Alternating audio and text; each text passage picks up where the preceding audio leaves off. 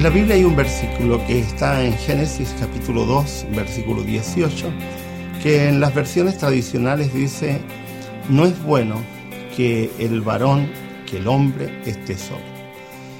Le haré ayuda idónea para él.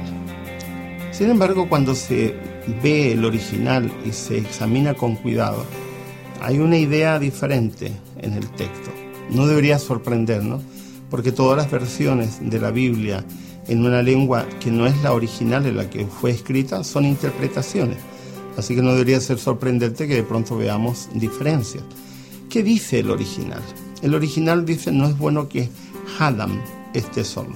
De la palabra Hadam se ha derivado la expresión Adán, que es una expresión que generalmente nosotros pensamos en función de el primer ser creado.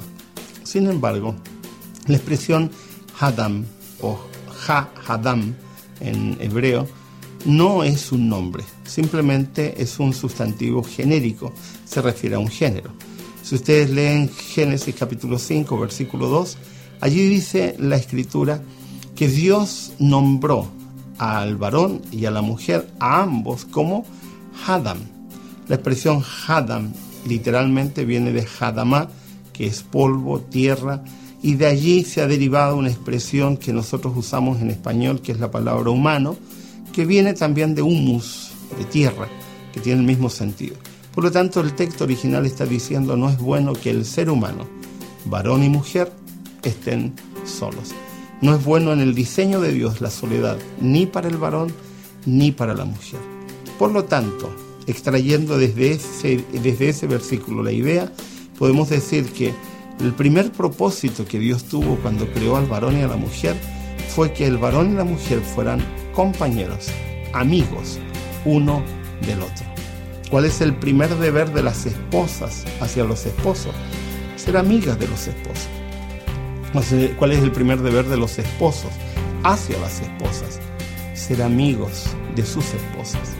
Lamentablemente por una cuestión cultural, a veces las mujeres son más amigas de sus hijos, de sus amigas que de sus esposos, y, sus, y los esposos son más amigos de sus amigos que de sus esposas.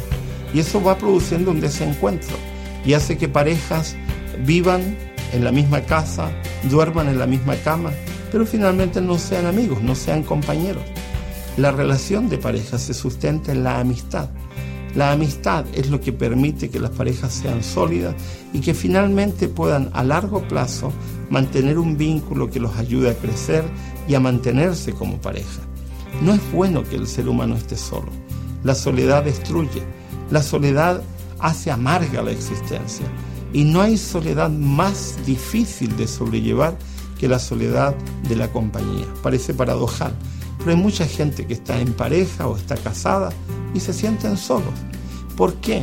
Porque en algún momento, generalmente en los primeros años de matrimonio o antes de casarse, construyeron una amistad sólida.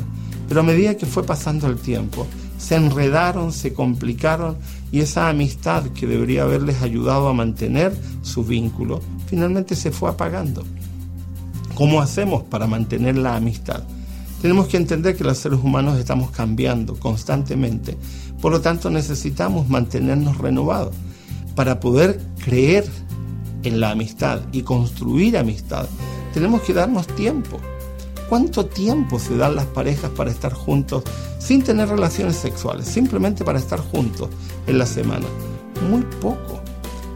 Hay estudios que demuestran que algunas parejas no conversan más de cinco minutos a la semana y a veces discuten o pelean y ese es su momento de diálogo, lo cual es muy desgastante. ¿Qué deben hacer las parejas para construir amistad? Mostrarse amigos, comprometerse, tener tiempo juntos al menos una actividad a la semana que les ocupe tres o cuatro horas, que signifique jugar, pasear, conversar, realizar alguna actividad juntos sin hijos, sin amigos, sin otra persona, que simplemente construir amistad. ¿Por qué es tan importante? Porque la amistad va a hacer que la pareja pueda sortear las dificultades que van a venir, porque van a tener un vínculo que les va a poder ayudar a mantenerse estable, especialmente en los momentos críticos que sin duda vendrán. No es bueno que el ser humano esté